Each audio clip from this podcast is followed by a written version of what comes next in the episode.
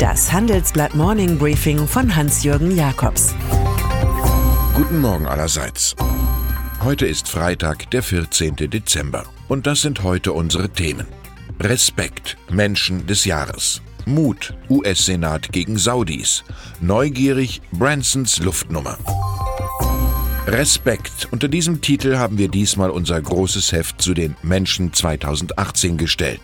Respect. Es ist das Wort, das die in diesem Jahr verstorbene große Sängerin Aretha Franklin 1967 in ihrem größten Hit der Welt entgegenschleuderte. Respekt für die, die anders sind. Respekt für jene, die Leistungen bringen, egal ob politischer, wirtschaftlicher oder sozialer Art. Respekt für das Natur-, Kultur- oder gesellschaftliche Erbe, das wir übernehmen. Aber der französische Moralist Joseph Joubert wusste schon vor 200 Jahren, lange vor Social Media und dergleichen, dass es fast ebenso schwer sei, Respekt zu bezeugen, wie Respekt zu verdienen. Kein menschliches Zusammenleben, keine Gesellschaft, kein Staat sei denkbar ohne die Idee des Respekts, schreibt die Schriftstellerin Thea Dorn im Auftakt-Essay. Die Schwierigkeit beginne damit, dass alles andere als klar sei, wem oder welchen Aspekten Respekt gebühre.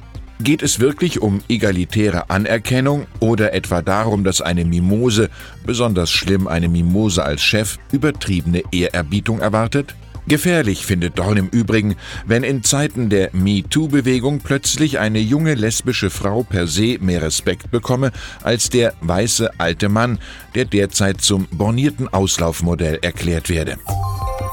Unsere Menschen des Jahres. Eine hochkarätige Jury hat sie in etlichen Kategorien bestimmt. Zum Beispiel Ulf Mark Schneider als Manager des Jahres. Ulrich Lehner als Absteiger, Angela Merkel für taktische Meisterleistung, Joachim Löw Enttäuschung. Heinz-Hermann Thiele als Familienunternehmer, Markus Braun als Aufsteiger, Annegret Kramp-Karrenbauer als Umsteigerin oder Anne-Kier Riechert, die eine Programmierschule für Flüchtlinge gegründet hat, als Mutmacherin. Subjektiv ist eine solche Auswahl immer. Wir können uns aber auf die Formel einigen, sowohl den Ausgezeichneten als auch den Juroren gebührt allergrößte Achtung, um nicht zu sagen Respekt. Der US-Senat. Er wird von den Republikanern beherrscht, und doch kommt es dort zu einer Aktion, die dem bekanntermaßen republikanischen Präsidenten Donald Trump nicht gefällt. Maßnahmen gegen den saudi-arabischen Kronprinzen Mohammed bin Salman, kurz MBS, kündigt die Institution wegen dessen offensichtlicher Beteiligung an der Ermordung des Journalisten Jamal Khashoggi an. Er sei dafür verantwortlich. Gemeinsam forderten Republikaner und Demokraten im Senat auch, die amerikanische Beteiligung an dem von den Saudis geführten Krieg im Jemen bald zu beenden. Ein Mini-Aufstand, dieser Doppelschlag gegen Saudi-Spätzel Trump und dessen Schwiegersohn Jared Kushner, der MBS eng berät. An diesem Freitag öffnet er wieder, der Weihnachtsmarkt in Straßburg. Die unmittelbare Bedrohung ist zwar verschwunden, der Terrorist, der am Dienstag vier Menschen erschoss, starb im Kampf mit der Polizei. Ein Gefühl der Bedrückung aber bleibt. Das Friedensgefühl des Festes entfaltet sich nach solchen Gewaltakten erst langsam wieder und damit das Bewusstsein, erst ein geschlossener Weihnachtsmarkt wäre der wirkliche Sieg für die Mordorganisation namens Islamischer Staat, die weder islamisch noch ein Staat ist. Ein Rätsel für kreative Menschen. Wie kann sich die Balance nach unten neigen? Vielleicht hatte Mario Draghi eine Waage im Sinn. Vielleicht wollte er auch einfach irgendwie auf eine kommende ökonomische Krise hinweisen, ohne dieses hässliche Wort Krise zu verwenden. Gestern zählte der Präsident der Europäischen Zentralbank also all die Risiken auf. Geopolitische Konflikte, Protektionismus, Stress an den Finanzmärkten, Schwäche der Schwellenländer. Immer mehr Anleihen netto zu kaufen, gehöre jetzt nicht länger zu seinen Werkzeugen. Bei der Rekordmarke von 2,6 Billionen Euro stoppt das Programm zum Jahresende. Es breitet sich das Gefühl aus, dass die Europäische Zentralbank ihre besten Tage schon hinter sich hat, wenn die schlechten Tage kommen. Im Folgenden hören Sie eine kurze werbliche Einspielung. Danach geht es mit dem Morning Briefing weiter. Man muss nicht alles besitzen. Wer flexibel und nachhaltig wirtschaften möchte, mietet seine benötigten Textilien bei Mewa. Vom Putztuch bis zur hochwertigen Arbeitsbekleidung bietet Mewa Textilien und Zubehör für alle Branchen. Die praktische Textil-Sharing-Möglichkeit schont Budgets und Umwelt zugleich. Ein Wanderpokal der Börse.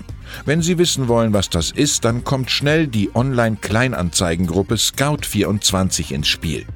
Die Trophäe ging vom Langzeitbesitzer Deutsche Telekom über Hellmann und Friedmann 2015 an die Börse. Jetzt steht sie offenbar wieder bereit für eine Übernahme durch Finanzinvestoren, Silver Lake und andere. 5 Milliarden Euro müsste das Konsortium zahlen. Den Firmenwert machen hier offenbar Schulden aus. Die Hoffnung gilt, dass übermorgen jemand aus dem Bett steigt, dem der Wanderpokal noch viel mehr wert sein wird. Und dann ist da noch Richard Branson. Der 68-jährige britische Virgin Multi-Unternehmer glaubt sich seinem Traum zu nähern, künftig Reisende ins All zu schicken, wie heute zum All-Inclusive auf irgendeine tropische Insel. Seiner Virgin Galactic gelang es jetzt erstmals tatsächlich, eines der Shuttles auf mehr als 80 Kilometer Flughöhe zu bringen. Da beginnt das All, da weinte Branson. Womöglich gelingt es ihm noch, mit dem Unternehmerkollegen Elon Musk gleichzuziehen. Dessen SpaceX versorgt die internationale Raumstation in 400 Kilometern Höhe. Eine Viertelmillion Dollar. So viel sollen später 90 Minuten Galactic-Flug mit Virgin kosten, was 600 Vorbesteller nicht schreckt. Mit Justin Bieber und Leonardo DiCaprio sind unter den Himmelsstürmern Stars, die nicht vor den Schrecken der Gegenwart flüchten müssen. Ich wünsche Ihnen ein schönes drittes Adventswochenende mit allem Respekt, den Sie verdienen. Es grüßt Sie herzlich Hans-Jürgen Jakobs. Hören Sie nun noch unsere Highlights der Woche. Das Zitat der Woche kommt von Katharina Barley. Die SPD-Spitzenkandidatin für die Europawahl hat ihre Partei zu neuer Zuversicht aufgerufen und zum Kampf gegen rechtsextreme nationalistische Bestrebungen in Europa. Wir müssen alles dafür tun, dass diese Menschen niemals das Sagen bekommen. Wir müssen alle raus aus der Komfortzone. Die Persönlichkeit der Woche ist Emmanuel Macron. Frankreichs Staatschef ist so unbeliebt wie noch nie. Ein Lehrstück über den Fall eines Überfliegers. Und zuletzt noch unsere Zahl der Woche 83.